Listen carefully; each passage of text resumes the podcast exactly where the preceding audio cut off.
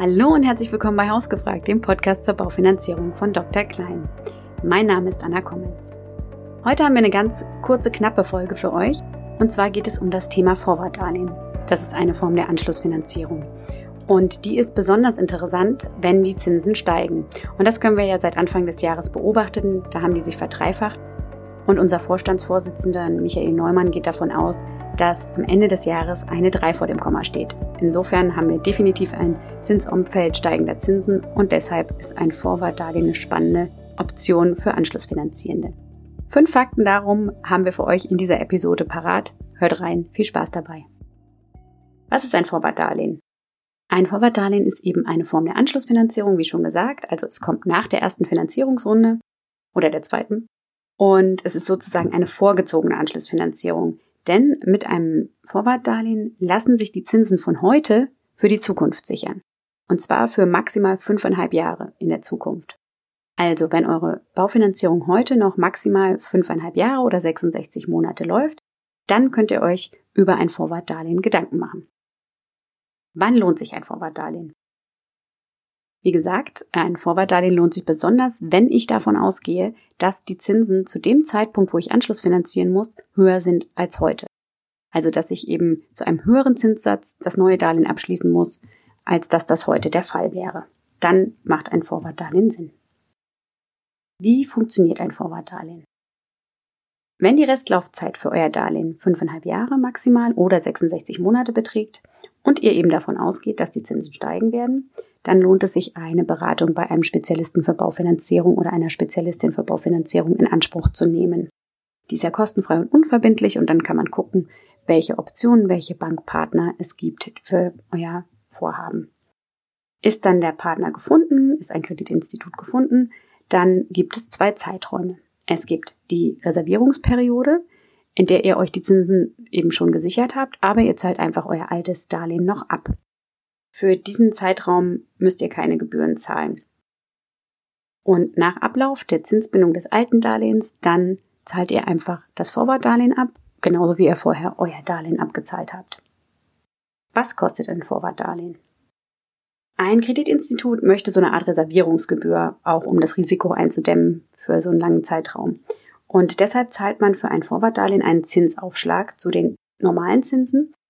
Und der Zinsaufschlag, der beträgt zwischen 0,01 und 0,02 Prozent pro Monat, abhängig vom Bankpartner. Es gibt auch Bankpartner, die sogar drei bis zwölf Monate kostenfrei anbieten. Deshalb lohnt sich auf jeden Fall eine Beratung.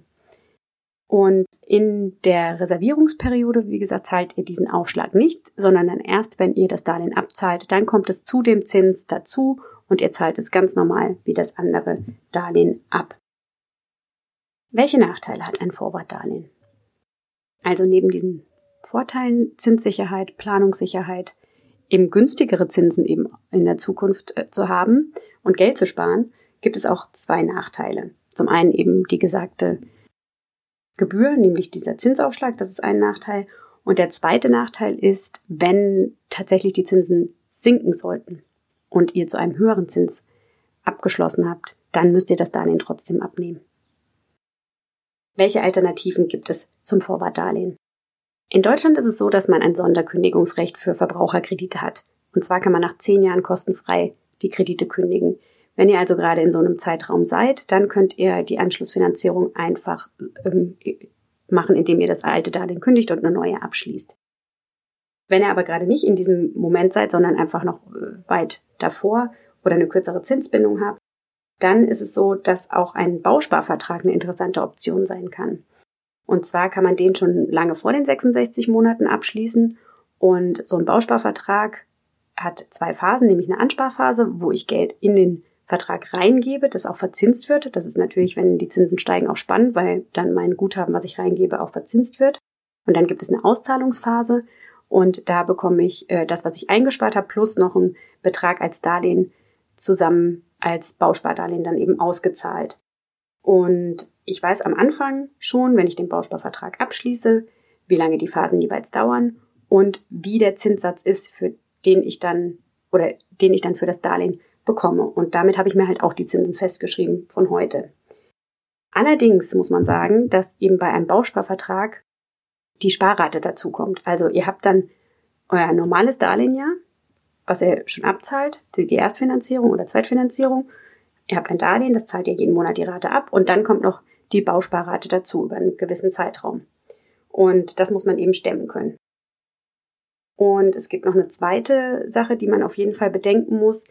Man hat keinen Zeitpunkt, keinen ganz konkreten Zeitpunkt, wann das Bauspardarlehen ausgezahlt wird, sondern es gibt immer so einen Zeitraum. Und das kann eben passieren, dass dann das erste Darlehen ausgelaufen ist und das zweite noch nicht bereitsteht. Das heißt, für diesen Zwischenzeitraum braucht ihr vielleicht im Zweifel eine Zwischenfinanzierung, die in der Regel höhere Zinsen kostet. Das muss man eben prüfen. Wir hoffen, wir konnten euch mit der Folge so ein bisschen Einblick geben in das Thema Vorwortdarlehen. Wenn ihr noch Fragen habt, schreibt uns gerne an hausgefragt.derklein.de. Gerne auch Themenwünsche, Feedback und alles, was euch auf dem Herzen liegt, an diese Adresse mailen. Wir freuen uns, euch bald wieder begrüßen zu dürfen und wünschen euch noch einen schönen Tag.